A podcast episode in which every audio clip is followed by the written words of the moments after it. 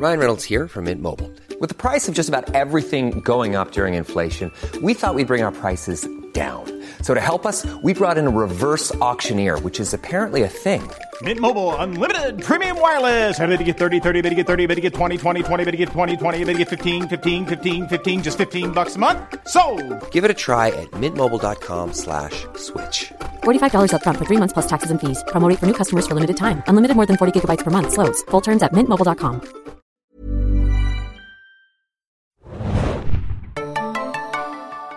Hallo und herzlich willkommen, liebe Zuhörer und Zuhörerinnen, zu einer neuen Ausgabe des Serien Junkies Podcast. Wir sprechen mal wieder über einen Film und dafür bin ich da, Felix, euer Moderator, und mein geschätzter Kollege Adam. Ahoi, hoi. Und äh, wir bereden den neuen Marvel-Streifen Thor, Ragnarok. Oder wie er hierzulande heißt, aus irgendwelchen rechtlichen Gründen, Thor, Tag der Entscheidung. Ja, Wow. Entscheidung. Da hab ich richtig Bock. Entscheide dich. Wir haben uns auch dafür entschieden, mal wieder die Studiocam aufzuhängen, mal aus einer anderen Perspektive dieses Mal.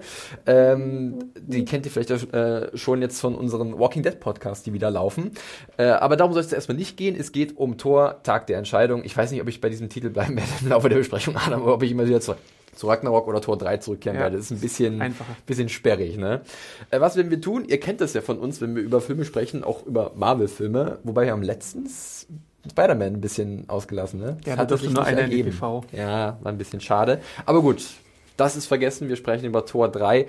Äh, wir werden ein bisschen darüber erzählen, was der Film gut macht, was er nicht so gut macht, ähm, ob sich der Kinobesuch lohnt, äh, was man vielleicht sonst noch dazu wissen muss. Wir werden äh, ein bisschen spoilern. Es gibt auch hier einiges zu spoilern. Angekündigt mit dem Hammer. Mit dem Richtig, wir haben hier nämlich, die Leute äh, auf YouTube sehen es, wir haben den echten Mjolnir, Ja. den nur ich heben kann. Äh, äh, warte. Oh, naja, fast. Oh Gott. Ähm, haben wir hier im Studio, mal gucken, wann der zum ein ein Einsatz kommt. Äh, und dann werden wir vielleicht am Ende noch so ein bisschen spekulieren, wie es jetzt nach Thor Ragnarok, Tag der Entscheidung, weitergehen wird. mal gucken, wie viele Kombinationen wir von diesem Titel hier unterbringen können. Ich bin sehr gespannt. Tor der dritte, Ragnarok, Tag der Entscheidung und des Frühstücks. Oh, ja, okay, das ist gut. ähm, ja, legen wir los mit so ein bisschen allgemeinen äh, Gefasel im Vorfeld äh, des Films.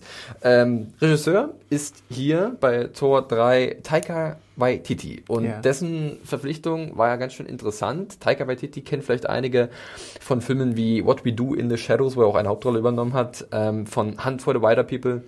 Ein sehr cooler Film mit Sam Neill. Ähm, und generell ist er halt ein neuseeländischer Filmemacher, ähm, der schon sehr früh seine eigene Stimme gefunden hat und dessen Verpflichtung ein bisschen interessant war, weil er ist eher so mehr im Comedy-Bereich. Eigentlich hatte seine Wurzeln, hat aber auch gezeigt, dass er Drama ganz gut kann mit Hunt for the Wider People. Wie hast du das so wahrgenommen, als er plötzlich verpflichtet wurde für, sagen wir mal, einen Helden aus dem Marvel Cinematic Universe, der sowieso so ein bisschen spezieller ist, weil er halt ein verdammter Gott ist? Ja, die ersten beiden Torfilme hatten ja auch schon sehr viele äh, witzige Elemente, vor allem wenn du so ans Fish Out of the Water Element Ja. im ersten Teil denkst. Und im zweiten Teil war ja dann Thor auch auf der Erde und hat, glaube ich, äh, teilweise seinen Hammer äh, auch dort geschwungen. Also äh, es war schon immer ein bisschen witziger. Äh, jetzt im dritten Teil kann man vielleicht schon vorwegnehmen, ist es wieder sehr Marvel-witzig. Ähm, und äh, ich war jetzt nicht großartig überrascht, dass man in so eine Richtung geht, weil ich meine, es gab ja auch schon ganz lange diese, diese Verpflichtung von Edgar Wright, dass, dass der Ant-Man machen sollte, auch wenn es dann im Endeffekt nichts wurde. Aber ähm, Marvel holt sich ja schon ganz gerne mal die Leute, die auch im Comedy-Bereich sind. Auch die Russos waren ja Comedy-Männer eigentlich früher mal oder auch äh, der gute Peyton Reed, der dann Ant-Man gemacht hat. Also da holen sie schon gerne mal Leute, die sowohl Action als auch dann Comedy verbinden. Wobei wir aber auch wissen, dass ähm, zwar Marvel diese, diese Vielfalt äh, auf dem Regiestuhl äh, predigt, äh, beziehungsweise auch fort, wobei man könnte auch langsam mal, glaube ich, an einen weiblichen Regisseur rantreten Ja. für gewisse Filme oder gewisse Themen. Ähm, auf der anderen Seite haben wir zum Beispiel bei Edgar Wright gesehen, du hast es gesagt, Ant-Man, da haben sich die Visionen so ein bisschen gebissen. Äh, Taika Waititi ist auch jemand, der, glaube ich, sehr viel Kontrolle über sein Produkt haben möchte, beziehungsweise über seinen Film. Ähm, und hier bei Thor anscheinend aber so einen guten Weg gefunden hat, auch Kevin Feige und alle Marvel C, also Board Members, um irgendwelche Vorstandsmitglieder zu äh, be, ja, irgendwie glücklich zu machen. Und Spider-Man Homecoming hatte ja auch schon sehr, sehr, sehr viele Teenager-Komödien-Elemente. Das drin. stimmt. Also man sieht jetzt wieder so ein bisschen so einen Schwung in diese Richtung auf jeden Fall im, in der aktuellen Phase des Marvel Cinematic Universe, würde ich sagen. Und so einen richtig ernsten Film, ich weiß gar nicht, ob wir den jemals hatten im Hm. Marvel. Vielleicht der Hulk-Film damals von Louis Leterrier. Ja, aber sowas wie Winter Soldier war auch schon äh, tonal so ein Ja. bisschen düsterer angehaucht, aber hatte immer noch so einen also waren die Russos, die halt auch da äh, ein Gefühl dafür haben, auch so ein bisschen Leichtigkeit reinzubringen. Das hat ganz gut funktioniert. Jetzt Thor Ragnarok, Tag der Entscheidung, wie auch immer, am dem 31. Oktober in den deutschen Kinos. Interessant, zum Dienstag, zum Reformationstag, mhm. deutschlandweiter äh, da spekuliert man darauf, dass ja, die alle am Feiertag Ich glaube Kino tatsächlich gehen. auch, dass das so die Idee dahinter ist und es könnte gut funktionieren.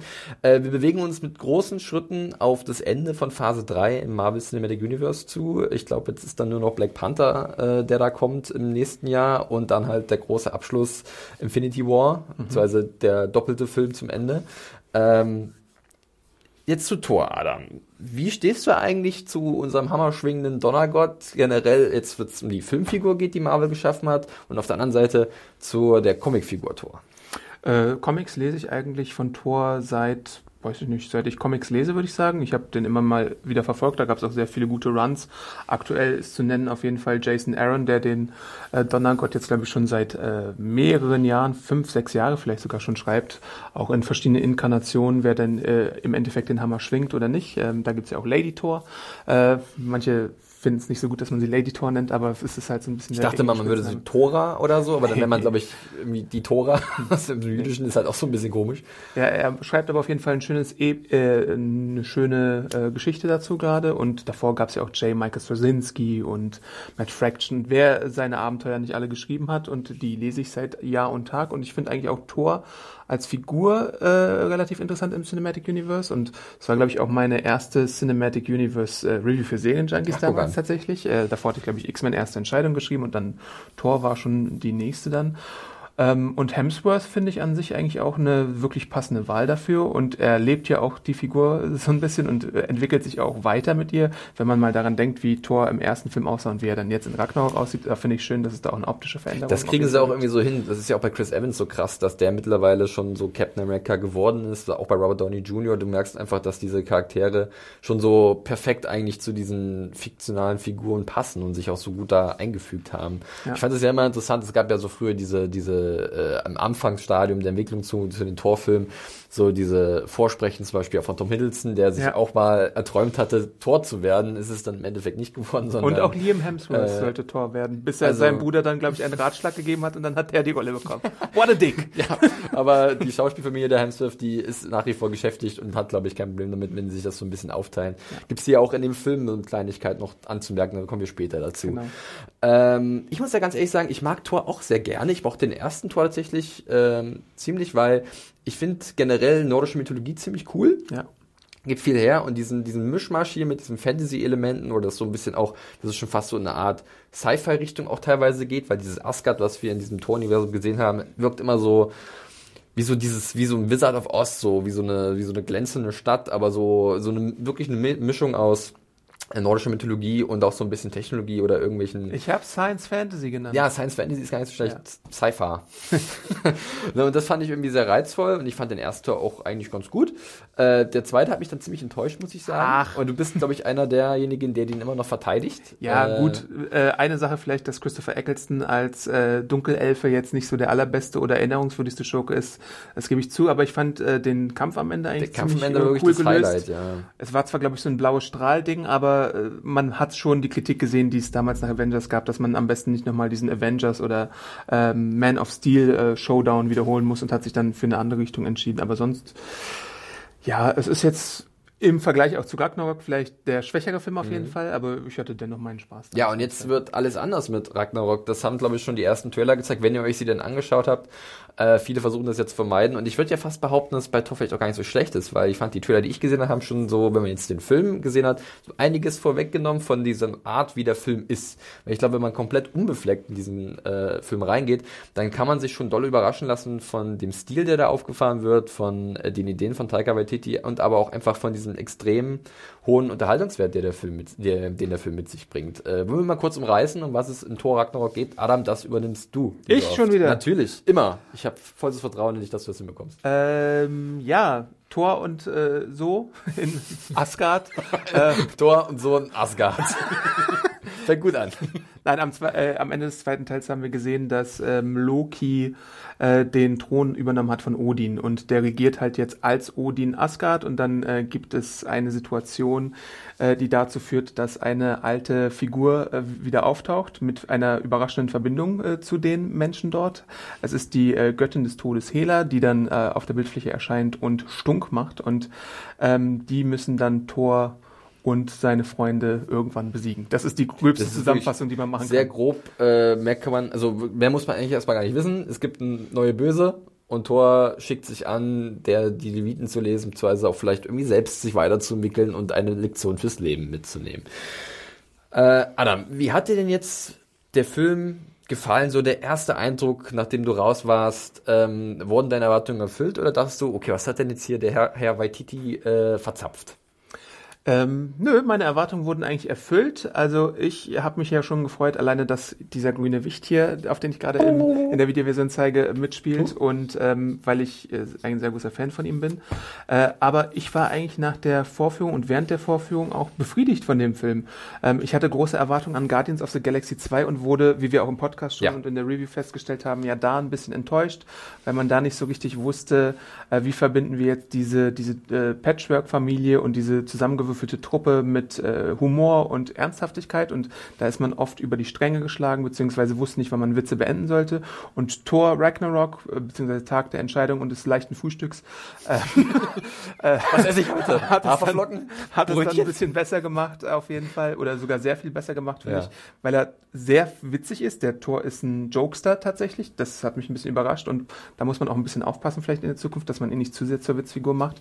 Aber an sich passt die Action, passt der Humor, äh, passt die epische Erzählweise Mhm. und passt auch die Abgefahrenheit, die äh, Waititi da in diese Welt mit Ist irgendwie reinbringt. hat ein, also hat seine eigene Stimme gleich wieder so ein bisschen. Es erinnerte mich tatsächlich auch wahrscheinlich so ein bisschen dich auch an den ersten Guardians so vom vom Flair. Bisschen, ja. Und ich meine, wir sehen jetzt wirklich ein Tor, der sich halt äh, so ein bisschen auf so ein, so ein Weltraumabenteuer begibt. Und äh, ich würde es jetzt irgendwie so eine Richtung beschreiben, keine Ahnung, so eine Art Weltraum-Fantasy, Sci-Fi-Sage mit nordisch, nordischer Mythologie und dem grünen Wutmonster, das mal zwischendurch auftaucht. Ja. Und es ist halt irgendwie eine verrückte Kombination.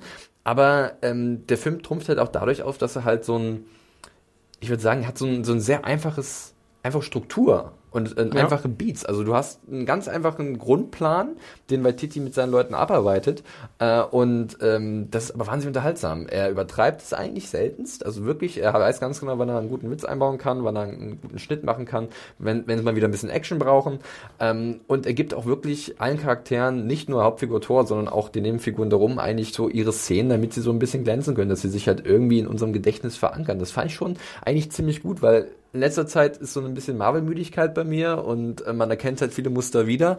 Und hier haben wir mal wieder so das Gefühl da, doch, das ist eine runde Sache. Ähm, auch wenn es vielleicht jetzt nicht super originell ist, weil wir haben wieder diese super Oberbösewichtin. Das ist aber auch sehr positiv, weil ich glaube, sie ist, äh, Hella ist die erste Ja. äh, Antagonistin wirklich im Marvel. Also es gab in Iron Man 3 noch die Maya äh, Hansen, hieß sie, glaube ich, Ja. die so ein bisschen so eine ähnliche Rolle hatte. Äh, beziehungsweise da gab es so eine, so eine andere Frau noch, die da auch mitgespielt hatte, aber die waren halt, glaube ich, sekundär Schurken tatsächlich eher. Ja, und hier äh, sorgt sie halt für ein bisschen Krach und muss aufgehalten werden. Das ist erstmal so von der Grundidee jetzt nicht wahnsinnig revolutionär. Nebula darf man auch nicht vergessen. Nebula, stimmt. Aber die Ja. war jetzt auch untergeordnet zu Ronan the Accuser. richtig, ja. Nee, hier ist schon Hella die eindeutige Antagonistin, die, die, die Haupt, Hauptbösewichtin. Äh, aber das ist auch gar nicht weiter wild, weil man merkt doch einfach, dass die Schauspieler offensichtlich eine ganze Menge Spaß an den Kram haben, die sie da abfeiern. Äh, wer ist dir denn so als erstes aufgefallen? Neben Chris Hemsworth, der, wie ich finde, nach wie vor so einen perfekten, also ich weiß mir, ich weiß mir nicht, wie man, wie man Tor beschreiben kann. Der ist so ein bisschen tollpatschig, aber denkt, er ist auch der Stärkste und ist auch sehr von sich selbst überzeugt, aber er hat auch so eine Art, so ein bisschen socially awkward zu sein, weil er halt, glaube ich, so dieses Fish of, out of water Element ist halt doch bei ihm nach wie vor gegeben. Ich finde es trotzdem jedes Mal unterhaltsam, wenn ich ihn sehe. Ja, ähm, wer ist mir da als erstes positiv in Erinnerung? Ich würde fast äh, sagen Kate Blanchett Hm. tatsächlich. Also, äh, weil, weil sie so äh, schön als Schurkin tatsächlich glänzen darf und so ein bisschen überheblich auch ist ja. und so ein bisschen wie Angelina Jolies äh, Maleficent vielleicht ja, besser präsentiert das ist, wird. Das ist sehr gut. Nicht ähm, nur wegen dem Kopfschmuck, den sie teilweise trägt. Aber hauptsächlich auch wegen des Kopfschmucks, weil sie fährt sich dann so durchs Haar und dann kommt so ihr Hirschgeweih zum Vorschein, was für mich so ein optisch sehr schöner Effekt ist ja. tatsächlich, den ich immer wieder mochte, obwohl ich sie auch mag in ihrer schwarzen Haarmontur. Aber irgendwie hat sie so eine so eine erhabene Sexiness auch mhm. bei dieser ganzen Sache und äh, Eleganz, äh, Grazie, aber gleichzeitig was bedrohliches, das ist schon ganz cool. Und ja. sie kaut auch die Szenari Szenerie, wie man so schön auf Englisch und eingedeutscht sagen würde, also dass sie genießt, dass sie so die mächtigste Person im Raum ist gerade und sie ist halt auch eine deswegen, weil du musst bei Thor jemanden etablieren, der äh, unglaublich stark ist, weil Thor ja mit einer der stärksten Figuren ist und deswegen wird auch viel im Film daran gearbeitet zu etablieren, dass Hella es mit ihm aufnehmen kann. Also da gibt es mehrere Szenen, die etablieren und die zeigen, oha, da hast du eine Bedrohung, mit der nicht zu spaßen ist. Und ja. Das finde ich gut bei einer Show. Ich finde es ja auch immer ganz wichtig bei diesen, gerade bei solchen Filmen, auch speziell das Beispiel Thor, diese Welt, die wir sehen, die ist ja eigentlich für den Normalo, für den normalen Kinozuschauer komplett abgedreht und verrückt und kaum vorstellbar. Mhm. Und ähm, da läuft man ja schnell Gefahr, dass das alles wahnsinnig lächerlich wirkt oder dass das anfängt irgendwie so eine Art schon Shakespeare-esque dann irgendwelche Dialoge, dass dann, dass ja. sich das also theatrisch oder theatralisch an, äh, anfühlt. Hier ist es aber ganz gut, dass halt ähm, diesen Charakteren doch so eine sehr geerdete Art gegeben wird und die mal so ein bisschen lockerer sprechen und genau wissen, dass sie gerade alle ein bisschen drüber sind. Das ja. war mein Eindruck, weißt du? Das merkt man auch gerade bei Kate Blanchett, die halt ähm, wirklich dann auch mal so, ein, so ein bisschen Kommentar loslässt und ähm, das war am Anfang nicht so, oh, wird das funktionieren? Aber ich muss schon sagen, dann auch generell auf alle Charaktere bezogen, wenn sie mal ihre Szenen in dieser Art hatten, hat das funktioniert. Also ich habe mich jetzt nicht zu sehr irgendwie rausgeworfen gefühlt, weil man kann auch sehen, dass halt so ein, wenn man so ein Thema hat, muss man sich entscheiden. Entweder man geht damit Bier ernst um, was mhm. glaube ich das Schlimmste ist, was man machen kann. Ähm, siehe zum Beispiel DC. und Marvel weiß ja einfach, dass sie auch Spaß haben wollen mit ihren Figuren.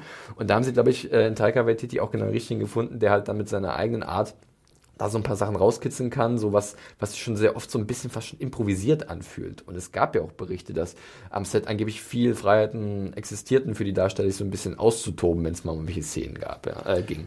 Ich finde ja, der gesamte Cast ist eigentlich ziemlich gut. Also ich meine, sowohl die etablierten äh, Best-of-Figuren, die jetzt wieder auftauchen, als auch die neuen Figuren, zum Beispiel Jeff Goldblum als Grandmaster. Äh, ich weiß gar nicht, was er genommen hat. Also ich glaube, er ist einfach so, Jeff Goldblum ist ja auch wirklich ein sehr cooler Schauspieler, aber wie er teilweise sich präsentiert, ist so, weltfremd, komplett fern auf einem anderen Planeten ja. im wahrsten Sinne. Der ist halt auch wieder so, so, so ein äh, so ein Typ, der hat halt Reichtum angehäuft und äh, Macht noch und nöcher und dem kann eigentlich kaum jemand was und das weiß der auch und deswegen führt er sich auf, als würde ihm alles gehören und das tut's ja auch da, wo er spielt äh, oder sich auffällt, äh, glaube ich fast alles sogar und deswegen äh, funktioniert das auch ziemlich gut und ich hatte am Anfang gedacht, ähm, dass er vielleicht so ein bisschen den Harrison Ford macht und so in seinem alten äh, T-Shirt auftaucht, mhm. aber er ist wirklich halt in seiner Grandmaster-Montur und auch so mit komischer, weirder Schminke und sowas. Also das hat mir auch sehr gut gefallen, wie äh, Goldblum sich da gibt äh, in der Rolle. Ähm, sprechen wir noch ganz über einen anderen Charakter oder über weitere Charaktere, zum Beispiel den von Tessa Thompson, mhm. ähm, der ja auch, glaube ich, von vielen Leuten mit äh, viel Vorfreude erwartet wurde, weil die wurde mhm. auch schon sehr stark präsentiert in dem Vorabmaterial. Sie spielt Valkyrie, ja. Ähm, Tessa Thompson kennt ihr eventuell aus Westworld oder aus Creed. Äh, Creed. Äh, Rip. Da, Rip. Hat sie das beste Lied der Musikfilmgeschichte geschrieben? Ja, also ich, ja, das hat sie tatsächlich. Und sie ist jetzt hier so eine beinharte Elite-Kämpferin aus Asgard, die so ein bisschen der wirklich was sind denn die Flügel gestützt worden. Mhm. Ähm, und sie ist so auf diesem Planeten halt jetzt angekommen, wo der Grandmaster halt auch äh, zu Hause ist und sie sammelt für ihn so wie so Gladiatoren. Mhm. Ja, und ähm, bei ihr war ich am Anfang so ein bisschen unsicher auch, weil ihr Hauptcharakter, ihre Hauptcharaktereigenschaft ist halt, dass sie permanent betrunken ist, weil sie halt irgendwas Traumatisches erlebt hat und es versucht irgendwie wegzusaufen, war so mhm. mein Eindruck. Und sie versuchen das dann am Ende so ein bisschen mehr aufzuzeigen, was da wirklich passiert ist. Und da muss ich aber auch ehrlich sagen, ich bin bei solchen Sachen, also ich mag diesen Unterhaltungswert wahnsinnig gerne und ich habe wahnsinnig viel Spaß mit den Figuren. Aber am Ende frage ich mich immer, was bleibt hängen bei den Figuren, mhm. bei den Charakteren? Und was bleibt jetzt bei Valkyrie hängen? Sie ist ein cooler Badass, sie haut ordentlich auf den Putz, auch gerade am Ende. Aber ich fand tatsächlich am Anfang das so ein bisschen einfach vielleicht die Charakterzeichnung mit ihrem Hang zum Alkoholismus. Mhm. Ähm, das war jetzt auch nicht irgendwie Wenn man so Marvel-Komplettisten sind wie wir, dann fühlt man sich sehr schnell an Jessica Jones erinnert, Ja. nur halt aus Asgard oder so, weil sie halt wirklich äh, sehr schnell und sehr viel säuft zum Beispiel und halt auch ein bisschen PTSD zu haben scheint. So erweckt es den Eindruck äh, in dem Film. Ähm, aber ich finde es besser, als dass sie eine Damsel in Distress ist, wie, wie es jetzt zum Beispiel Natalie Portmans äh, Jane Foster war teilweise, obwohl sie halt auch schon durch ihre medizinischen Skills da manchmal ein bisschen glänzen konnte, aber es ist halt dann vielleicht der krasse Gegenentwurf zu dieser Art von äh, weiblicher Figur, die es dann da gab. Und deswegen fand ich es jetzt nicht so schlimm. Ich verstehe schon deine Kritikpunkte, kann ich durchaus nachvollziehen. Ähm, aber ich glaube, man wollte sich einfach nicht so wiederholen einfach. Anschlussfrage gleich zum nächsten Charakter, wo ich noch ein bisschen unschlüssig bin. Und zwar sprechen wir einfach mal über das grüne Wutmonster, über Hulk. Äh, Unschlüssig, was? Äh, ja, pass Abmahnung. auf. Äh, pass auf. ähm, die Sache ist die. Äh, du hast ja schon von die Handlung kurz umrissen. Äh, Thor landet im Endeffekt dann auch irgendwo auf einem Planeten und äh, wird dann da so gefangen genommen, muss als Gladiator kämpfen. Das ist jetzt alles kein großer Spoiler. Und da trifft er tatsächlich äh, auch auf einen alten äh, Bekannten, einen Freund von der Arbeit, Ja. wie er ihn in diversen Trailern bezeichnet hat, und zwar Bruce Banner bzw. den Hulk. Den haben wir zuletzt gesehen am Ende von Age of Ultron. Da ist er mit dem äh, Quinjet weggeflogen, weil er das Gefühl hatte, niemand mag den Hulk. Ich muss jetzt los. Alle finden mich doof. Und deswegen hat er genauso wie Thor auch den Civil War ausgesetzt, weil, so mal ganz ehrlich, wären die beiden dabei gewesen, dann wäre das Ding wahrscheinlich in 10 Minuten vorbei gewesen. Jetzt beim Hulk ist mein Ding das. Ich finde es ein sehr interessanter Charakter. Ich meine, diese Idee zwischen, oder diese, dieses Konzept Dr. Jekyll, Mr. Hyde, ähm, es hat auch irgendwie psychologisch was zu bieten eigentlich. Ne? Dieser Kampf mit sich selbst, welche Seite triumphiert. Hier merkt man so ein bisschen, dass halt Bruce Banner jetzt zwei Jahre lang im Hulk drin war und ähm, er ist mehr für mich verwirrt und wirkt für mich mehr eingesetzt, um so ein paar Lacher zu generieren, aber dieser, diese Dramati dramatischen Nuancen des Charakters eigentlich, was er durchgemacht hat, ist so ein bisschen weniger da. Vielleicht, wenn man damit den Film nicht überladen will, weil es ja immer noch Thors Geschichte ist. Ja. Auf der anderen Seite denke ich mir immer, da ist noch so viel da, was man machen könnte mit dieser Figur. Wie ging's dir da? Äh, ja, diese Kritikpunkte teile ich tatsächlich auch. Ähm, aber ich glaube, wenn wir da jetzt so ein psychologisches Profil aller Ang Lee Hulk äh, in diesen Film gehabt hätten, dann wäre es wie so ein Fremdkörper gewesen, der Ja. nicht reingepasst Genau. hätte. Und es wurde ja, glaube ich, auch schon angekündigt, dass dieser Auftritt von Hulk äh, der erste von so einem Dreier-Arc sein wird, der dann in den Avengers-Filmen vielleicht fortgeführt wird. Und hoffentlich ist in Avengers dann mehr Zeit, um in ernsthaftere Gefilde mit dem Hulk vorzudringen. Ähm, es ist auch tatsächlich so, dass sowohl Hulk als auch Thor so ein bisschen jokey-Charaktere sind. Banner, ja, Hulk eigentlich auch. Sowohl Banner als auch Hulk. Ähm, und die sind auch Comic Relief, ganz klar. Die sind dann aber auch natürlich die Leute fürs Grobe. Und ähm, ja, ich, ich, ich möchte es auch mal sehen, dass, dass sich um die Psyche des Hulk so ein bisschen gestritten wird. Und da gibt es ja auch durchaus Möglichkeiten aus dem Comic. Aber in einem anderen Film. Ja, definitiv. Das war halt auch meine große, bei den ganzen Überlegungen und Kritikpunkten, die ich mir so zusammengeschrieben habe, dachte ich die ganze Zeit so, naja, das kann man schon an dem Film ankreiden, aber wenn man das reinnimmt, dann wird es wahrscheinlich ein anderer Film, dann äh, wird der ein bisschen klobiger, dann wird das ein größeres Monster, was man bändigen muss. Und so ähm, konzentriert man sich auf gewisse Aspekte, ist auf jeden Fall auch die Geschichte vornehmlich von Thor halt wirklich, wie er selbst vielleicht auch eine wichtige Lektion mitnimmt von seinem äh, Vater Odin. Ähm, Anthony Hopkins ist auch hier mal wieder kurz zu sehen, so viel sei verraten. Und ähm, halt, was halt auch Thors Zukunft vielleicht für ihn bringt oder was er für Entscheidungen treffen muss, ist ja der Tag der Entscheidung, das dürfen wir nicht vergessen, Adam. Ähm, und was er dann als nächstes tun wird. Wir Äh, haben beim Hulk natürlich auch noch die weitere Problematik äh, mit den Rechten um den Solo-Film und deswegen denkt man sich bei den Marvel Studios einfach, äh, wo würde er denn reinpassen? Und wie du schon richtig gesagt hast, im Civil War hätte er jetzt nicht so reingepasst, aber in dem Film eines Charakters, der so ein bisschen seiner Machtstufe entspricht, also Thor, passt er dann vielleicht schon besser rein. Und wenn man dann wirklich in diese Science-Fiction und Weltraumgefilde vordringt, dann passt er da auch gut rein. Und dann hast du halt äh, im Endeffekt dieses Produkt, was sowohl ähm, Thor Ragnarok adaptiert, also die Comicvorlage auch, da gibt's ja mehrere Ragnari, wenn es denn die offizielle Mehrzahl ist oder nicht. Und dann hast du natürlich auch Planet Hulk in der Abwandlung, weil du da halt auch gewisse Sachen von der Planet Hulk Comicvorlage nicht machen kannst. Eine Sache, da deute ich mal Comicwissen an, Uh. ist, äh, dass zum Beispiel Thor da gar keine Rolle spielt in Planet Hulk, dafür ist der Silver Surfer da. Aber den Silver Surfer kannst du nicht benutzen, weil die Rechte bei 20th Century Fox Ja, zum Beispiel. den haben wir ja in äh, dem zweiten ähm, hier Fantastic Four Film gesehen von Genau. vor was weiß ich wie vielen Jahren. Ähm, aber jetzt mal positiv zur Kombination Hulk und Thor. Ähm, das ist eigentlich echt gut. Ja, das ist- also das ist ist erstaunlich gut. Äh, Das hat man auch im Vorfeld gehört. Zwischen Chris, Hems Chris Hemsworth und äh, Mark Ruffalo hat sich da eine wunderbare Bromance entwickelt. Und die merkt man auch auf der Leinwand. Also Romance, Rivalität, Äh, ja, bisschen so, beide- Kräftevergleich. Also gerade auch wenn gerade der Hulk am Start ist, der ist ja, kann sich so ein bisschen artikulieren, aber es wirkt eher so wie ein Kleinkind. Und ähm, Thor ist aber auch von seiner Dickköpfigkeit aber so wie so ein kleiner Junge. Und dann, dann, dann treffen da halt zwei ähm, nicht verschiebbare Pole aufeinander, auch wirklich im wahrsten Sinne, als es dann mal zum Kampf zwischen den beiden kommt. Und ähm, der Kampf an sich ist wahnsinnig unterhaltsam und ein schönes Spektakel, aber auch diese kleinen Momente zwischendrin, wo sie versuchen, sich ein bisschen zu unterhalten und Thor halt ist auch nicht der beste Plan, Pläne schmied, muss man ganz ehrlich sagen. Und er wird halt der Typ, der Anführer von dieser Gruppe. Er will halt immer draufhauen eigentlich. Und er, er denkt mir so, okay, was ist jetzt die Idee? Naja, wir gehen jetzt aber dahin und bekommst mit und, und machen wir die fertig. und das hat irgendwie schon, äh, ist schön, weil es fehlt tatsächlich in dieser Konstellation an Charakteren. Du hast zwar Loki dabei, wie wir da gar nicht gesprochen haben, aber es fehlt irgendwie so dieser Chefplaner. Wie zum Beispiel so ein Captain America hat ja auch mal eine Idee, was er machen will. Oder ein Tony, Tony Stark. Aber Thor ist halt der Mann fürs Grobe. Hulk auch. Valkyrie ist halt so nicht unentschlossen, ob sie überhaupt mitmachen soll. Und Loki denkt eh nur an sich. Also Ja. du hast halt wirklich wieder so eine Bande an Figuren, die irgendwie eigentlich nicht so richtig die ganz großen Anführerqualitäten haben. Aber das macht es vielleicht auch so sympathisch. Loki hätte sie ja schon, aber da sind sie weise genug, und, um zu wissen, dass man Loki vielleicht nicht vertrauen sollte. Äh, das ist, ist schon auf jeden Fall äh, gut gelöst in, in dem Film und auch sehr unterhaltsam gelöst.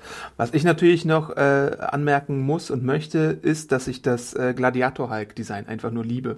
Und diese Idee, dass Hulk in der Gladiatoren-Arena antritt und damit seinen Gegnern den Boden wischt, finde ich faszinierend, weil ich es optisch gut finde, weil ich es als Idee fantastisch gut finde und weil ich Hulk sowieso in den äh, Marvel Cinematic Universe Filmen nach äh, Incredible Hulk einfach äh, liebe und deswegen immer froh bin, wenn man ihn sieht. Und ich finde auch gut, äh, wie man ihn hier einsetzt, also dass du ihn als Nebenfigur einsetzt und vielleicht nicht zu sehr äh, in den Fokus rückst, aber dann immer wieder schön punktuelle Auftritte hast und ähm, natürlich auch so ein paar Bannerstrecken hast. Ähm, aber äh, ich, ich es ist gut, dass man halt die Kurve findet äh, von dieser ganzen Gladiatorengeschichte und die nicht zu weit ausreizt. Weil es ist besser, dass du so ein bisschen davon bekommst und es nicht überstrapazierst, wie es jetzt zum Beispiel, sorry nochmal dafür, wenn, ich- wenn es hier Guardians of the Galaxy 2 Liebhaber gibt, aber bei ja. Guardians of the Ja. Galaxy gibt es halt wirklich, dass man da Stärken erkannt hat und die dann überstrapaziert oder überdehnt hat. Das finde ich auch eine besondere Stärke bei diesem Film, dass halt man weiß, wann es eigentlich reicht. Also man Ja. findet immer gut den Absprung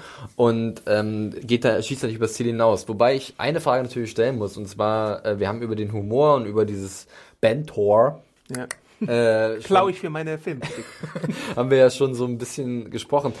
Das Risiko ist gegeben, dass man es übertreibt, oder? Also wie ging es dir da? Weil dieser selbstironische Ton, und das ist natürlich irgendwas, was reizvoll ist, das kann, das haben wir schon in ganz vielen anderen Sachen gesehen, in Serien, in Filmen, das kann nach hinten losgehen. Wenn es halt irgendwann sich zu sehr ins Lächerliche zieht oder wenn du es halt nicht mehr ernst nehmen kannst. Bei uns beiden funktioniert's, aber ich frage mich, äh, oder ich behaupte mal einfach, dass es ganz viele Leute vielleicht geben könnte, bei denen das nicht funktioniert. Ja.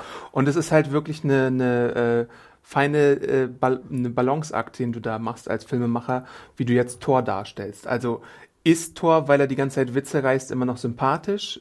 Erscheint er wie so ein bisschen ein Duschbag oder ein Dick oder so? Und äh, machst du ihn wirklich zu sehr zur Witzfigur? Weil eigentlich ist er ja ein stolzer Krieger, der irgendwie, äh, es gibt sehr ernste Thor-Comics zum Beispiel. Ähm, und da musst du halt wirklich äh, diesen Drahtseilakt meistern. Und er wirkt jetzt für mich in dem Film so wie diese DVD-Extras zum Civil War. Ich weiß nicht, ob du die gesehen hast. Ja. Die gibt's bei YouTube oder auf Blu-rays manchmal zu finden. Da gibt's einen, wo er eine WG hat mit Banner zusammen und dann gibt's einen mit einer WG mit Daryl zusammen. wo er dann so seine Beiträge leistet, wie Miete Ja. zahlen und dann irgendwie askartisches Gold liefert oder so. Und das ist halt wirklich super Sitcom-mäßig überzogen und es ist unterhaltsam für so ein 5-Minuten-Ding.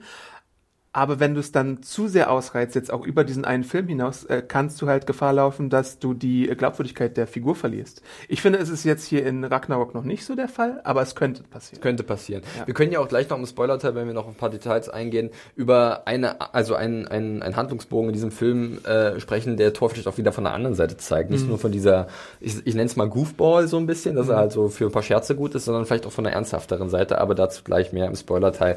Äh, was mir noch so ein bisschen ähm, am Herzen liegt, ist wie immer, ohne dass du viel verrätst, ähm, die Auflösung des Films, das Finale, das Ende. Es muss ja immer so ein bisschen krachen. Ähm, hier gibt es natürlich dann auch noch einen großen Kampf zum Schluss, äh, bei dem es um Leben und Tod und das Universum an sich geht. Ähm, wie hat das für dich funktioniert? Äh, war, das dann auch vom, vom Gefühl, vom Pacing her gut, dass es dann genau dann gekommen ist? Und hast du auch gemerkt, ja, hier geht es wirklich um was und ich fieber jetzt mit? Ja, ich glaube, ich habe schon durchscheinen lassen, dass ich ähm, die Balance insgesamt sehr gut finde und dass man, sorry nochmal an Guardians of the Galaxy Fans, Was ist nicht, so der ein, dritte Hieb? nicht so ein zwei Stunden oder zweieinhalb Stunden festmacht, sondern ich habe Titan 90 bis 100 Minuten Ja. oder sowas und äh, dass man wirklich äh, den Absprung geschafft hat und der Showdown ist auch wirklich bei mir so gewesen, dass er mir nicht egal war oder so und dass ich das 100.000 Mal schon gesehen habe, sondern dass das, was passiert, bei mir so ein wohliges Gefühl ausgelöst hat. Vielleicht sogar, ich weiß nicht, ob ich Gänsehaut hatte, aber auf jeden Fall dachte ich mir, ja, das sieht schön aus, das sieht gut aus, das sieht geil aus. Davon möchte ich jetzt für, für diese zehn Minuten irgendwie noch ein bisschen mehr sehen. Und ähm, dazu kommt der Musikeinsatz, der mir gefallen hat. Da hast du noch deine Ja, kann ich gleich noch sagen. Äh, aber so optisch, audiovisuell hat's mir eigentlich ziemlich zugesagt und es war auch nicht jetzt unbedingt so etwas, was wir schon 10.000 Mal gesehen haben. Ja.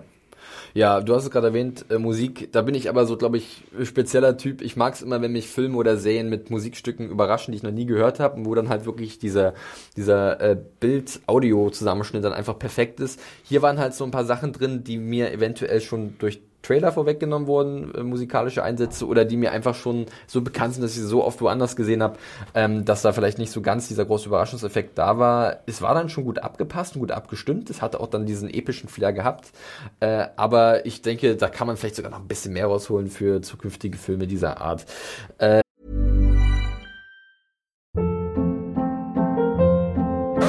Hold up. What was that? Boring. No flavor. That was as bad as those leftovers you ate all week. Kiki Palmer here, and it's time to say hello to something fresh and guilt-free. Hello Fresh. Jazz up dinner with pecan-crusted chicken or garlic butter shrimp scampi. Now that's music to my mouth. Hello Fresh. Let's get this dinner party started. Discover all the delicious possibilities at hellofresh.com.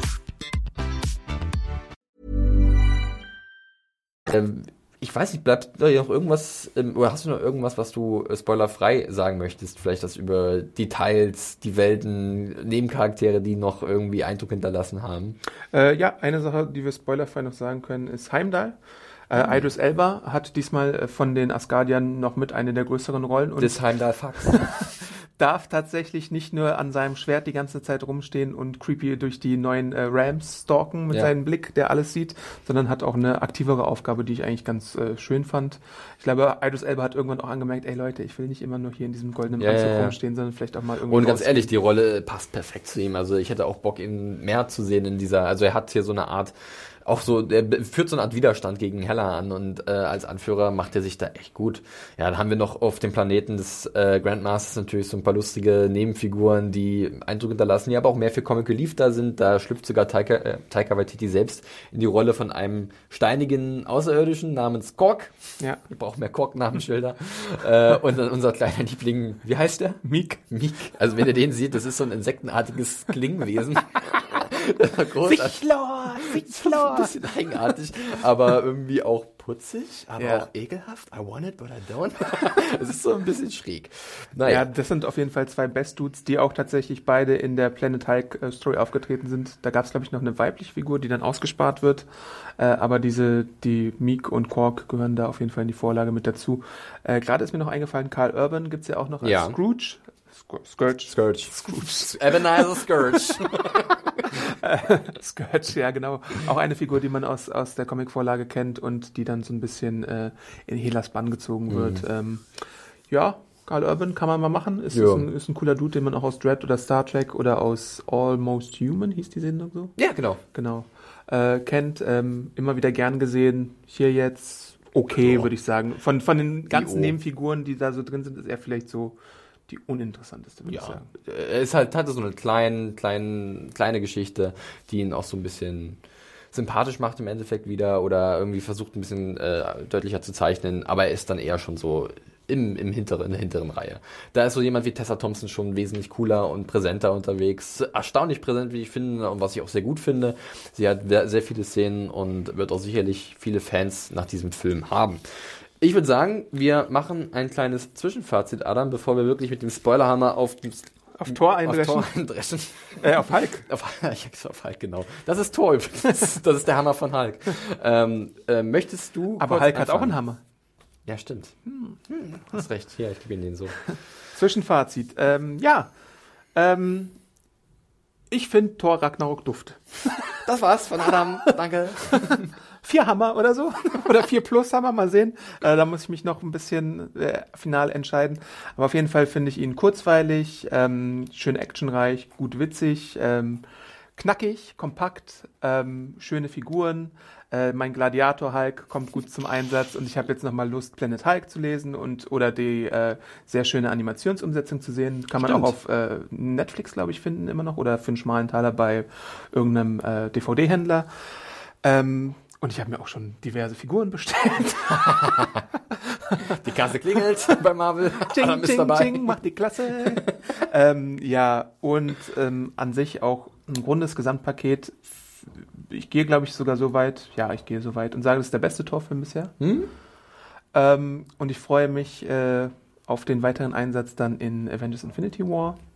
Und ja, Ja. eigentlich ziemlich gut. Ja. Äh, ja, ich gehe damit sehr vielen Sachen bei dir d'accord. Äh, ich sehe nach wie vor das Risiko natürlich für einige Zuschauer, ähm, die sich vielleicht dann etwas überrumpelt fühlen von dem, was jetzt hier gemacht wird mit der Figur Thor. Äh, ich persönlich hatte aber auch eigentlich großen Spaß mit dem Film gehabt. Ähm, ich würde mir fast nur wünschen, dass sie ab und zu noch diese Marvel-Farbschablone runternehmen würden, weil manchmal wirkt das ja alles so ein bisschen matt. Und hier haben wir natürlich viele Farben. Das ist mal ganz gut, das wirkt bunt, aber es könnte, glaube ich, noch knalliger und noch ausgefallener sein. Aber vielleicht haben die da so eine Art Memo bekommen, wir möchten das so ein bisschen. Kevin Feige hasst die Farbe Äh, schwarz. nee, einfach, das ist halt noch, aber da kommen ja auch so welche Geschichten wie Black Panther und sowas, das wird, glaube ich, auch noch richtig farbenfroh da habe ich Bock drauf. Also nicht nur, weil da sehr viele schwarze Darsteller mitspielen, um Gottes Willen. Nein, ich meine einfach, ich möchte gerne diese außergewöhnlichen Welten sehen bei Marvel, weil wir haben jetzt langsam genug von unseren irdischen Helden und Heldinnen, beziehungsweise Heldinnen können wir noch ein paar eigentlich vertragen, aber das kann gerne noch ein bisschen abgedrehter werden, ähm, wobei da auch das Risiko, ich wiederhole es gerne, gegeben ist, dass da sowas wie Guardian 2 bei rauskommt. Das ist der vierte Hieb in diese Richtung. Es tut mir wahnsinnig leid. Ich muss nochmal sagen, dass tatsächlich, das habe ich dann auch am Ende des Films so festgestellt, Thor Ragnarok mich wahnsinnig an das Spiel Destiny erinnert hat. Also wer das Spiel spielt, diesen ähm, Sci diese Sci-Fi-Saga, Space Opera von äh, Bungie ähm, und dann irgendwie den Film sich anguckt, jetzt hier Thor, der wird es vielleicht am Ende auch so erkennen, weil das Design der Rüstungen, die Sets, die Welten, in denen wir sind, diese Mischung aus bisschen Fantasy und Sci-Fi, das wirkt schon alles so sehr vertraut, aber es ist cool. Es ist, es ist, hat, es ist irgendwie eine Welt. Ich habe gleich wieder Bock gehabt, Destiny zu spielen, muss ich sagen. Äh, aber es ist generell so, so eine schöne Mischung, die mir viel Spaß bereitet von der ich gerne noch ein bisschen mehr sehen will, aber wahrscheinlich geht es erstmal an anderer Front weiter. Natürlich muss man dazu auch sagen, fairerweise, dass äh, Jack Kirby und Stan Lee und äh, Walt Simonson und sowas die Klar. ganzen Sachen auch in den frühen Tor-Comics da schon umgesetzt haben. Also vor allem so diese klobigen Kostüme Definitiv. teilweise und diese Weltraumwesen. Und Das ist die Sache. Also, äh, ich möchte nicht sagen, dass sich Thor äh, Tag der Entscheidung an Destiny orientiert hat, um Gottes Willen. Aber äh, ich finde es interessant, wo sich vielleicht Destiny orientiert hat Mhm. und dass jetzt wirklich mal ein Film auch genau diesen Stil halt auf einmal so hat. Und ich so, wo kommt denn das auf einmal her? Es ist schon ein Und- bisschen und das unheimlich. Du hast mir auch den Trailer nochmal geschickt. Es ist teilweise Ne? Aber stark äh, so. das ist nichts, da ist echt nichts Schlimmes dran, wenn man ein Fan von Destiny ist. wenn man Bock auf sowas hat. Gut, ja, das war unser Zwischenfazit. Wir, äh, wir würden sagen, ihr geht am besten mal rein. Ja, Ja. 31.10. Äh, zum Informationstag könnt ihr den freien Tag nutzen und euch diesen Streifen Tor, Tag der Entscheidung, äh, angucken. Gut, ja. so, Adam. Da würde ich sagen, wir hauen jetzt wirklich mit dem. Oh, ich hoffe, das hört man nicht zu sehr. Bei Odins. Bart. Ja, mit dem Hammer von Thor, mit Njam Njam, wie wir ihn liebevoll nennen in der Redaktion, äh, hauen wir auf den Tisch und läuten eine kleine Spoilerrunde ein. Also jeder, der den Film nicht gesehen hat, Vorsicht, jetzt verraten wir ein paar lustige, spannende, interessante Sachen zu Thor, äh, Tag der Entscheidung. Und womit möchtest du anfangen, Adam? Mit einem kleinen Schauspiel, das wir in der frühen Phase des Films sehen? Ja, ich habe mir hier die Notizen Easter Eggs gemacht, Mhm. tatsächlich. Und äh, da gibt es einiges zu entdecken. Wenn du schon richtig sagst, Schauspiel, dann, äh, ja, es gibt so ein Laientheater von Laien gespielt. und zwar diese Laien, äh, die dann Thor und Odin und äh, Loki spielen, sind einige bekannte Gesichter, die Ja. uns dann überrascht haben. Nochmal die letzte Spoilerwarnung. Wir werden verraten, wer diese Gesichter sind. Also äh, eure eigene Schuld, wenn ihr jetzt weiter hört. Matt Damon. Matt Damon spielt Fake Loki. ja. Äh, Luke Hemsworth Ja. Ein, der, einer der anderen Hemsworth-Brüder, äh, also auch bekannt aus Westworld, äh, spielt Thor, lustigerweise, also die Rolle seines Bruders, also Fake-Thor. Und dann kommt noch ein äh, alter Bekannter aus Hunt for the Wider People, ähm, und zwar Sam Neill, der Odin spielt. Und das war eine schöne kleine Überraschung. Den habe ich sagen. zum Beispiel nicht erkannt Ähm, erstmal. Es gab im Vorfeld so die Meldung, dass Sam Neill mitspielen wird, Ja. aber es wurde immer ein Geheimnis drum gemacht, wen er spielen wird und jetzt verstehe ich auch, warum man dieses Geheimnis gemacht hat, weil es ein, eine schöne Überraschung ist auf jeden Fall. Ich dachte übrigens erstmal, das wäre äh, Alec Baldwin. Gottes Willen. Nein, das war, äh, das war eine lustige kleine Überraschung und es war auch eigentlich eine coole Szene, die auch mal wieder dieses Verhältnis zwischen Thor und Loki, den beiden Brüdern, so ein bisschen beleuchtet hat. Denn äh, Loki, du hast es vorhin schon im Nichtspoiler-Teil erwähnt, äh, macht sich jetzt ein fettes Leben als Odin äh, und wird dann da enttarnt.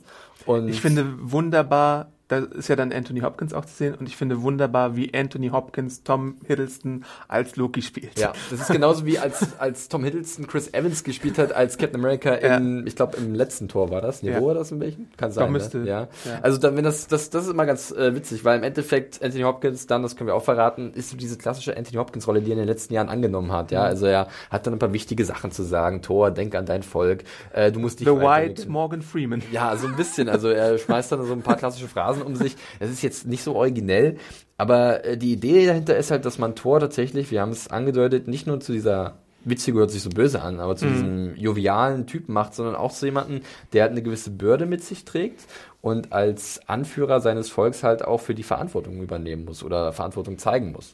Ähm, wie hat Ihnen das gefallen, dass man im Endeffekt auch am Ende gesehen hat, okay, Thor nimmt jetzt diese Rolle an und schwingt sich zum Retter seines Volkes auf und opfert dafür, großer Spoiler, Asgard im Endeffekt auf, dass halt wirklich im Rahmen der Götterdämmerung zerstört wird.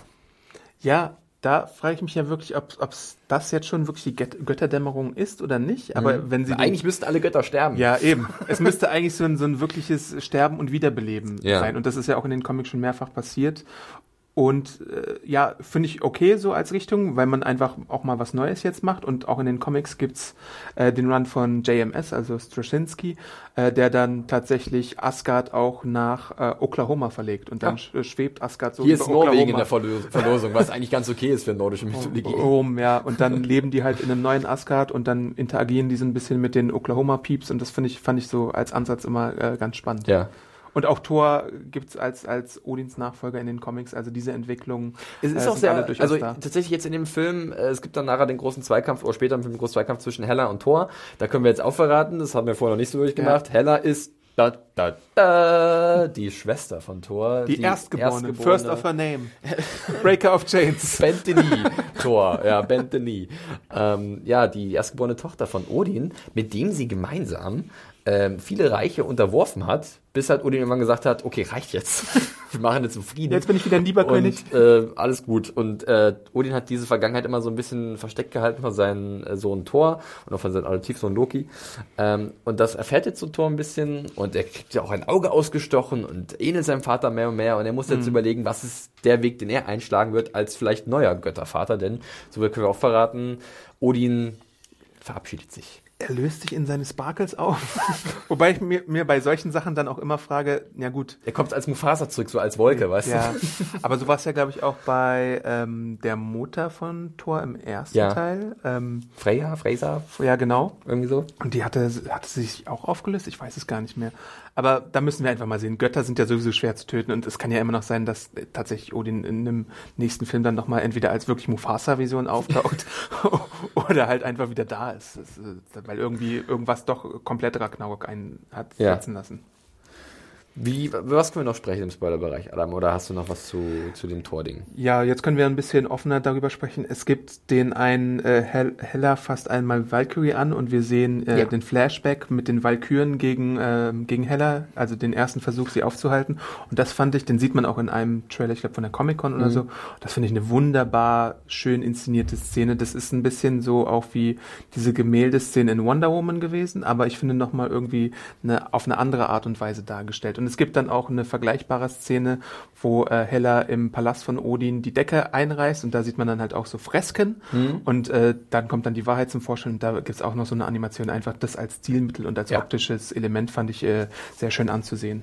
Ist eine gute Idee. Ich fand auch im Endeffekt dann dieses Opfer, was ge äh, äh, gebracht wird von Thor, ähm, das schließt zu dem Bogen zum Anfang des Films, weil da sehen wir halt Thor, wie er in irgendeiner finsteren Welt festgehalten wird von Surtur. Ja. Also einem Oberdämon, äh, gesprochen wird der von Clancy Brown übrigens. Ähm, und ja, dem schlägt er relativ schnell. Den Ja, nimmt seine, mächtige, ich mich. seine mächtige Krone nimmt er ihm ab. Ne? Und ähm, dadurch ist die Gefahr gebannt. Und diese Krone kommt halt dann in die Schatzkammern Odins und wird dann später halt wieder genommen, um damit Sutur zurückzuholen, der dann halt Asgard zerstören will, wodurch halt Hela aufgehalten werden kann, weil selbst diesen riesigen Superdämon kann sie nicht besiegen. Mhm. Ist natürlich dann hart für die Asgardians, wie sie halt sehen, dass halt ihre Welt den Bach runtergeht. Ähm, Bei komplett Surtur wahrsten ist Sinne. natürlich auch zu sagen, dass ich glaube, die normale Version kann halt äh, einfach so ausgeschaltet werden. Ich wunderte mich halt, dass sie so leicht ausgeschaltet werden kann. Aber bei der Wiederbelebung von Surtur gibt's dann dieses ewige Feuer, was Mhm. halt dazu beiträgt, dass er, glaube ich, nochmal ein bisschen mächtiger und größer ist und dieser Ragnarok-Prozess ausgelöst Ich dachte jetzt zwischenzeitlich, dass sich Hella dieses Geweih nimmt, weil Mhm, sie hat hätte ja, auch sein äh, können, weil, ja. dass sie halt damit dann sich noch ermächtigt irgendwie, weil sie zieht auch viel Macht aus, aus dem Ort Asgard. Ähm, deswegen ist es wahrscheinlich auch keine andere Option, als den zu zerstören, weil so viel Macht davon ausgeht. Und dann sehen wir im Endeffekt, dass halt das Volk von Asgard zusammen mit Thor und seiner lustigen Bande, Valkyrie, Loki ist dabei, der sich dann auch noch irgendwie so ein bisschen so zeigt, dass er halt für seine Leute da sein will irgendwie. Mhm. Er hat noch so die kleine Wendung zum, zum Guten, wobei man bei Loki nie wirklich sicher sein kann. Äh, da hat er noch so ein paar Gladiatorenkumpels dabei und Bruce Banner bzw. Hulk und dann sitzen sie da in ihrem Raumschiff und suchen nach einem neuen Zuhause und das wird wahrscheinlich die Erde sein. Wenn da nicht was dazwischen kommt. Ja. Wollen wir schon über den Post-Credit Äh, nee, noch Moment nicht. Ich habe sprechen? noch ein paar andere Sachen. Ja, bitte. Ähm, ja, Soto hast du, hast, haben wir erwähnt. Das fand ich irgendwie sehr beeindruckend, dass man das auch gemacht hat. Es gab ja auch so diesen Trailer-Shot, wo Hulk dann irgendwie Soto äh, entgegenspringt. Big Das- Monster. Der, genau, der dann aufgehalten wird. Also, weil Thor sagt, ey, manchmal ähm, sollte man eben nicht kämpfen. Ähm, dass Thor auch ohne Mjölnir äh, einiges in sich hat, fand ich sehr äh, schön äh, gelöst. So, dass er dann äh, Lord of Sparkle ist sozusagen und dann so glänzt und dann Sparkles. seinen, seinen Kampf macht äh, mit den äh, Sparkles gegen diese Armeen. Ähm, Hela hat noch einen riesigen Wolf. Ja. Äh, auch aus der nordischen Mythologie, tatsächlich, der im Zuge von Ragnarok äh, entfesselt wird. Genauso wie diese Ist der Weltenverschlinger. nicht Fenris oder sowas? Genau, richtig. Äh, wie diese Weltenverschlingerschlange, auf die Mhm. ich eigentlich noch gewartet habe, die gibt's aber leider nicht. Das wäre cool gewesen, aber habe ich auch überlegt, wenn du dann noch bei diesem großen Finale am Ende, das wirklich so opulent ist, noch so eine Riesenschlange reinschmeißt, dann denken vielleicht viele Leute, ach komm her auf. Ja. Weißt du, das ist vielleicht dann auch wieder eine gute Entscheidung gewesen zu sagen, wir machen einen kleinen Schnitt, ist okay, äh, wir, wir finden einen guten Punkt, wo der Absprung ist und das war halt dann auch so. Surtur war dann halt irgendwie die Schlange Genau. im Endeffekt und dann hat man halt so ein paar äh, Feuereffekte noch äh, drin gehabt. Äh, was ich noch sagen möchte, bevor wir zur Post-Credit-Szene kommen, äh, Rest in Peace Warriors 3, also Mhm. äh, Volstagg, Hogun und Fandral äh, sind an einigen Ele Momenten im Film zu Wo ist sehen. Lady Sif? Lady Sif ist nirgendwo zu sehen, die muss Blindspot drehen. Sie wurde in einem Duffelbag in Manhattan mit vielen Tattoos auf ihrem Rücken aufgespürt. äh, ja, aber sonst haben die leider eine relativ kleine Rolle. Äh, leider der arme Volstock, den mag immer in den Comics Ja, ganz gerne. Ray Stevenson ist ein cooler Typ auch tatsächlich. Ähm, und Fendral hat dann auch nochmal so einen größeren Kampf gegen Hela, der ein bisschen witzig ist, unfreiwillig komisch, manchmal vielleicht sogar. Ähm, ja, blablabla, lass mich kurz noch schauen, ob ich noch was hatte. Idris Elba hatten wir ja schon erwähnt. Ja, ähm, Der war gut. Der Gladiatorenkampf, das hatten Mhm. wir, glaube ich, auch schon im nicht spoilerfreien Teil, äh, im spoilerfreien Teil angekündigt. Der ist eines der Highlights auf jeden Fall. Definitiv. Und auch wie das alles inszeniert ist mit den Raumschiffen, die da überhavern und so und ähm, einfach dieser, dieser Austausch. Wie hieß der Planet? Äh, Pla Sakaar. Planet Sakaar vom Grandmaster, der halt auch so wie so wie so wie so ein ja, Diktator oder oder Alleinherrscher über diesen diesen Planeten halt äh, regiert und auch komplett wie gesagt drüber ist von Jeff Goldblum ganz toll gespielt. Aber das ist so eine Welt, wo man sich vorstellen könnte, da könnte man gerne noch mehr irgendwie reintauchen, ne? weil sie halt so eine Art Schrottplanet ist. Aber dann hast du halt diese riesigen Bauten zwischendrin und dieses dieses Gladiatorensystem, bezahlte Gefangene, glaube ich, oder Ja. irgendwie sowas. Keine Sklaven, nein, Nein. Gefangene. Ähm, nee, da gibt's witz- äh, viele lustige kleine Szenen, aber halt auch ähm, Kulissen, die irgendwie Lust auf mehr machen. Ja, und da wir noch jetzt bei Sakar kurz sind, äh, man sieht kurz so einen Establishing-Shot der Arena, beziehungsweise so, einer, so einem Bereich davor, und da sieht man dann Köpfe. Und ich dachte mir, sehe ich da richtig? Ja, ich Ist der eine Kopf?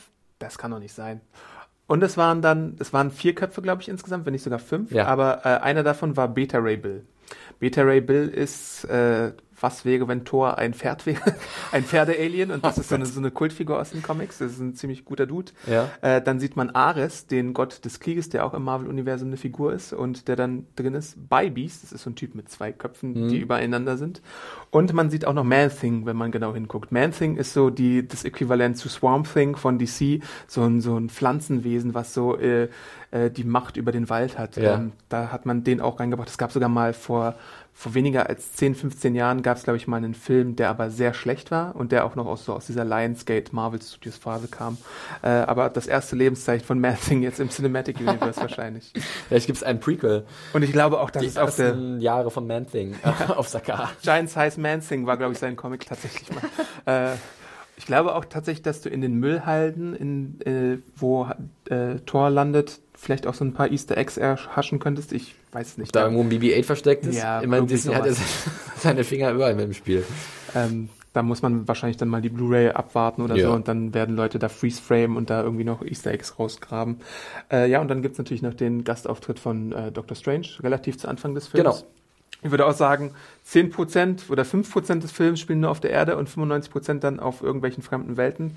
Wobei ich sagen muss bei Doctor Strange, also er kommt, weil er sagt, ich habe irgendwas Schlimmes gesehen, wir müssen das aufhalten. Aber seine Absicht ist ja eigentlich, er will Loki in Zaum halten. Ja. Und er sieht das nicht, was mit Hella ist und kann dann als oberkosmisches Wesen nicht Das ist eingreifen. ihm ja egal, solange das irgendwie auf Asgard passiert wahrscheinlich. Also da denke ich auch mal, genauso wie Heimdall in einer Szene, führt er halt die, die geflüchteten Asgardier ähm, über den Bifrost zurück, um sie irgendwie, ähm, ja, die, die Flucht zu ermöglichen.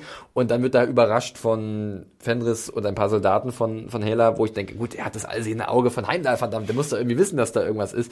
Aber das ist dann geschenkt, glaube ich, in dem Moment. Und in dieser Doctor Str- Strange-Szene sieht man dann auch sehr, wie äh, viel Slapstick-Talent äh, Chris Hemsworth eigentlich hat, weil er überall gegenläuft und runterfällt und irgendwie so Situationshumor da vorhanden ist. Und dann gibt's auch noch einen anderen Auftritt von einem anderen Avenger, nämlich Black Widow, die man kurz in dem Quinjet kurz, vom äh, Hulk nochmal äh, zu sehen bekommt. Und, Stan, Stan Lee darf natürlich auch nicht fehlen. genau. Und Als- als Thor Friseur. versucht äh, Hulk äh, zu beruhigen mit dem alten Black Widow-Reim da. Was ganz niedlich war eigentlich. Ja. hat das gepasst. Aber jetzt lass uns kurz über die beiden Post-Credit-Scenes sprechen. Sprechen wir über die letzte, weil die ist nicht so besonders. Da Ja. sehen wir einfach nochmal den Grandmaster, wie er sich so ein bisschen feiert. Ist halt wirklich auch dem Jeff Goldblum in die Wiege gelegt. Ähm, sehr gutes komödiantisches Timing. Ähm, ist nochmal ein schöner Lacher zum Abschluss. Es gab halt zwischendrin noch diesen Coup und äh, er sagt dann halt, ja, es, es ist jetzt Gleichstand hier, also äh, können wir jetzt durchaus wieder okay. beenden. Alles in Ordnung. äh, it's a tie. äh, aber der interessante, die interessante Post-Credit-Scene ist natürlich ähm, das, was dann mit dem Raumschiff von Thor und seinen Leuten passiert, die äh, halt die Erde auserwählen als neue Heimat und auf einmal dann aber äh, aufgehalten werden oder auf ein, ein Flugobjekt treffen im Weltraum. Wir denken, alles Ein, wird gut. ein gigantisches Raumschiff und äh, links von mir Adam, ah, Thanos. Ka- kam nur diese Bemerkung. Ja, ähm, jetzt ist die große Frage. Ähm, werden sie aufgehalten? Was soll uns das sagen? Äh, kommen sie überhaupt so weit? Wartet schon der nächste Kampf auf Tor, nachdem er gerade Hella besiegt hat?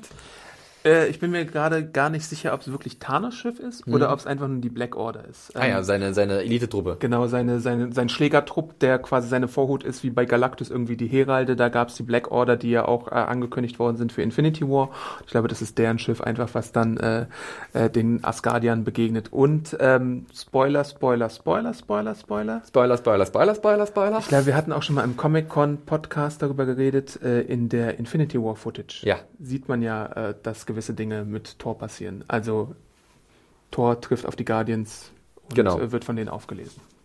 Also könnte sein, dass sie jetzt vielleicht angegriffen werden und die Truppe wird wieder auseinandergerissen und dann, ähm, ja, das, das ist ja reine Spekulation von uns. Ja. Wir wissen da nichts genaueres, aber es, es stinkt so. Irgendwas müsste danach. da sein, was Thor halt zum im Weltraum Was umfliegen ich bringt. mich noch gefragt habe, wir haben den, ist es der Tesseract, der blaue Infinity-Stein? Ja. Ähm, den haben wir tatsächlich auch wieder in der Schatzkammer von Odin gesehen.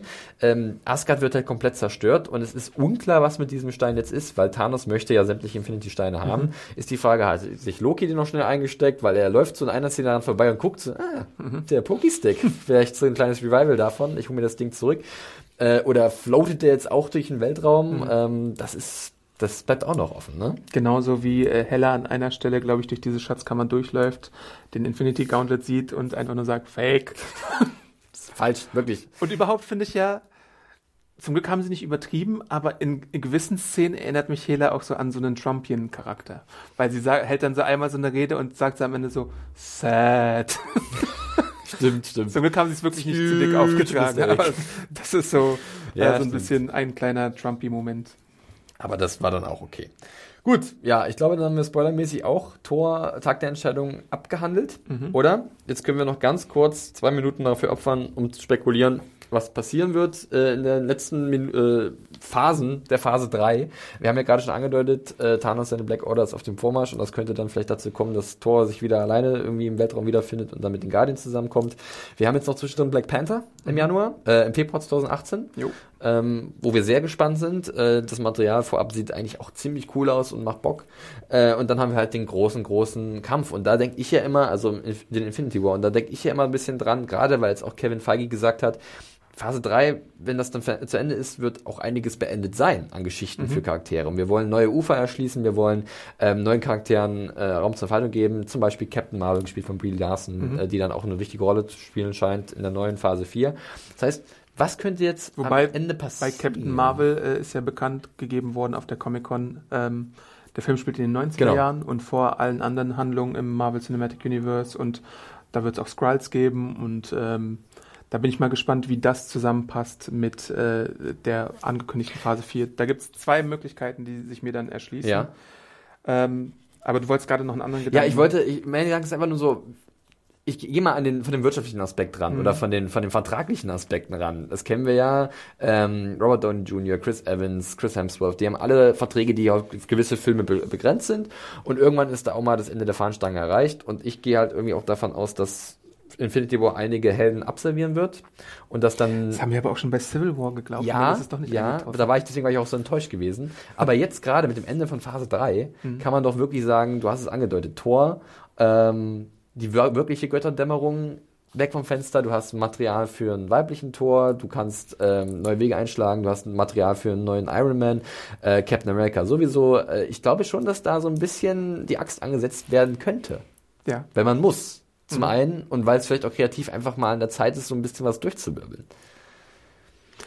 Und es gibt ja immer noch diese, diese Tatsache, dass der ähm, vierte Avengers-Film noch keinen Titel hat. Und da gibt's ja dann immer die wildesten Fanboy-Spekulationen, denen äh, für den ich auch nicht äh, das ist die Darkest. Timeline. Nee, also es gab erstmal die Gerüchte, er hieße einfach nur Infinity Gauntlet und dann geht's einfach weiter mit dem Thanos-Kampf. Am Anfang hieß es ja auch, es wäre Infinity War Teil 1 und 2. Das wurde jetzt so ein bisschen dementiert oder so und dann spekuliert. Durch diese ganze äh, Ankündigung rund um ähm, Captain Marvel habe ich mich so gefragt, wenn jetzt die Skrulls dazukommen. dann Erklär kurz, was sie können, weil das ist Genau. entscheidend. Äh, die Skrulls sind gestaltwandlerische, Alien, gestaltwandlerische Aliens, die quasi die Rolle von jedem anderen übernehmen könnten. Also dann könnte sich ja irgendwann mal herausstellen, du, der Tony Stark, den ihr kanntet in den letzten zwei Jahren, war vielleicht ein Skrull. Und das würde dann Tür und Tor öffnen für Avengers 4, Avengers Macht's 5, aber auch sehr kompliziert, Secret weil Invasion. ich sehe jetzt schon die Mega-Fans jede einzelne Szene von Tony Stark zurückverfolgen und sagen, warum macht der Squall das, warum macht der Squall das, weißt ja, du? Das natürlich, kann- das war ja auch das. man macht sich da eine das war ja riesen- auch riesen das, warum auf. äh, Secret Invasion so viel Spaß gemacht hat, als Ja. man es damals gelesen hat, weil du wirklich an jeder Ecke irgendwie Skrulls vermutet hattest. Ah, der hat auf einmal grüne Augen, hat das Baby von denen wirklich grüne Augen oder war das nur so eine Einbildung? Äh, ist es ein roter Hering oder nicht? Äh, ist diese Figur jetzt böse oder nicht? Äh, Warum gibt es keine Technik, die äh, das Skrulls enttarnen kann? Äh, das wäre zum Beispiel eine Möglichkeit. Und dann gibt es ja immer noch die Möglichkeit, weil diese ganze Arc-Geschichte mit dem Hulk äh, ins Spiel gebracht wurde, dass du irgendwann offenbarst, dass äh, der Hulk nur auf Sakaar gelandet ist, weil irgendwer ihn dahin haben wollte. Ja. Äh, wir haben ja jetzt auch in Ragnarok keine Erklärung bekommen. Und das würde dann Tür und Tor öffnen für World War Hulk. Ja. Wo dann der Hulk äh, zurückkommt irgendwann auf die Erde und sich denkt, ey, ihr Penner, ihr habt mich da in, in, ins Weltall geschickt. Jetzt gibt's Backenfutter. Und äh, jetzt wische ich den Boden mit euch auf. Äh, Frage ist halt nur, ob sie genug Zeit haben in einem Film, um Thanos abzuhandeln, oder ob sie es wirklich auf zwei ausbreiten wollen, weil es ginge. Äh, aber ob, ob Material genug da ist, Hm. ist halt die andere Frage dann. Oder ob du dann irgendwann gelangweilt bist, weil Thanos das jetzt zweimal gemacht hat. Ja. Und äh, wir sehen zwar, wir sind ja auch im Spoilerteil, ne? Mhm. Immer noch. Ähm, wir sehen zwar, wie äh, sich um Hela gekümmert wird, aber sie ist die Göttin des Todes. Und so eine Figur würde ich erst recht nicht ausschließen, dass sie nicht nochmal zurückkommen kann. Und dann gibt's diese Spekulation, die mir sehr, sehr gut gefällt, weil das hatte ich auch schon in anderen Podcasts äh, in den Besprechungen und den Vorausschauteilen erwähnt. Äh, Thanos ist ja in den Comics eine Figur, die äh, Mad Titan genannt wird und im Sinn hat, dass sie äh, eigentlich seiner Geliebten imponieren möchte, nämlich der, der Inkarnation des Todes, beziehungsweise der Verkörperung des Todes. Und hier könntest du halt einfach nicht eine neue Figur einführen, sondern die Hela zur Figur machen. Da das finde ich sehr Josh. Brolin und Kate Blanchett ein cooles Duo am Ja. Start, die äh, als überirdische Bonnie und Clyde durchs Universum fegen. Und Hela ist mit einer der besten Schurkenfiguren seit Loki halt, würde ich so mal behaupten. Für mich zumindest. Und äh, das würde dann einfach passen. Dann Hm. hast du ihr schauspielerisches Talent auch nochmal in einem weiteren Film drin. Ja, also da habt ihr ein paar spannende Spekulationen. Ihr könnt uns ja natürlich auch gerne mal schreiben, was ihr denkt, was äh, passieren könnte mit dem Marvel Cinematic Universe in absehbarer Zeit. Äh, ich würde sagen, wir sind durch. Wir machen einen Schleife, eine Schleife um den Podcast zu Thor Ragnarok, Tag der Entscheidung, welches was esse ich zum Frühstück, wie auch immer der Titel ist. Ähm, es war mir eine große Freude, Adam. Vielen Dank für deine Expertise. Hast du noch innerhalb von einer Minute einen kleinen Comic-Tipp zum Abschluss? Du hast vorhin schon ein paar Titel erwähnt. Was sollten sich die Leute unbedingt durchlesen, wenn sie Bock haben auf mehr Tor- und Hulk-Geschichten? Planet Hulk, äh, Tor von Jason Aaron. Ähm, einfach den ersten Band, Jason Aaron is a Drill Bitch. Das ist einfach eine schöne, äh, gigantische Geschichte mit drei verschiedenen Tors. Also den jungen Tor, einen alten Ah. Tor und einen einarmigen Tor. Da kann man sich einfach mal den ersten Band schnappen. Und äh, wenn man dann an Hulk äh, Bock gefunden hat, dann äh, World War Hulk. Cool. Ja, wunderbar. Also habt ihr noch was zum Reinschnuppern äh, von Adam mit auf den Weg bekommen? Wunderbar. So, wirklich, jetzt ist finito. Ähm, ich hoffe, ihr hattet viel Spaß mit unserem Podcast. Ihr könnt uns wie immer natürlich Feedback schicken an podcast.serienjunkies.de oder halt unter der News zu, dieser, äh, zu diesem Podcast äh, das vermerken oder auf YouTube, äh, wo auch immer ihr wisst, wo ihr uns finden könnt. Zum Beispiel auch auf Twitter. Adam, wo findet man dich da? Awesome Arndt bei Twitter und auch bei Instagram. Ja, ich bin äh, John Ferrari auf Twitter. Äh, hört bei unseren anderen Podcasts rein. Wir haben den Serienbiss-Podcast mit äh, Stimmen aus dem deutschen oder von Produzenten aus dem deutschen Serienmarkt. Wir haben den Walking Dead Podcast, der jetzt wieder läuft mit äh, Adam, Hanna und Axel äh, und viele, viele andere Sachen auf unserem YouTube-Kanal. Wenn ihr den noch nicht abonniert habt, dann macht das doch einfach mal. Da findet ihr tolle Sachen, zum Beispiel auch die Nerdstube. Nerdstube! Ja, die müssen wir immer wieder picken, weil das macht so viel Spaß und wir freuen uns, wenn ihr damit auch viel Freude habt. Wir verabschieden uns für dieses Mal. Es war uns ein Fest und hören uns bestimmt bald wieder, äh, wenn wir den Hammer, den Podcast-Hammer schwingen und Adam sich in ein gigantisches grünes Wutmonster verwandelt. Adam Smash!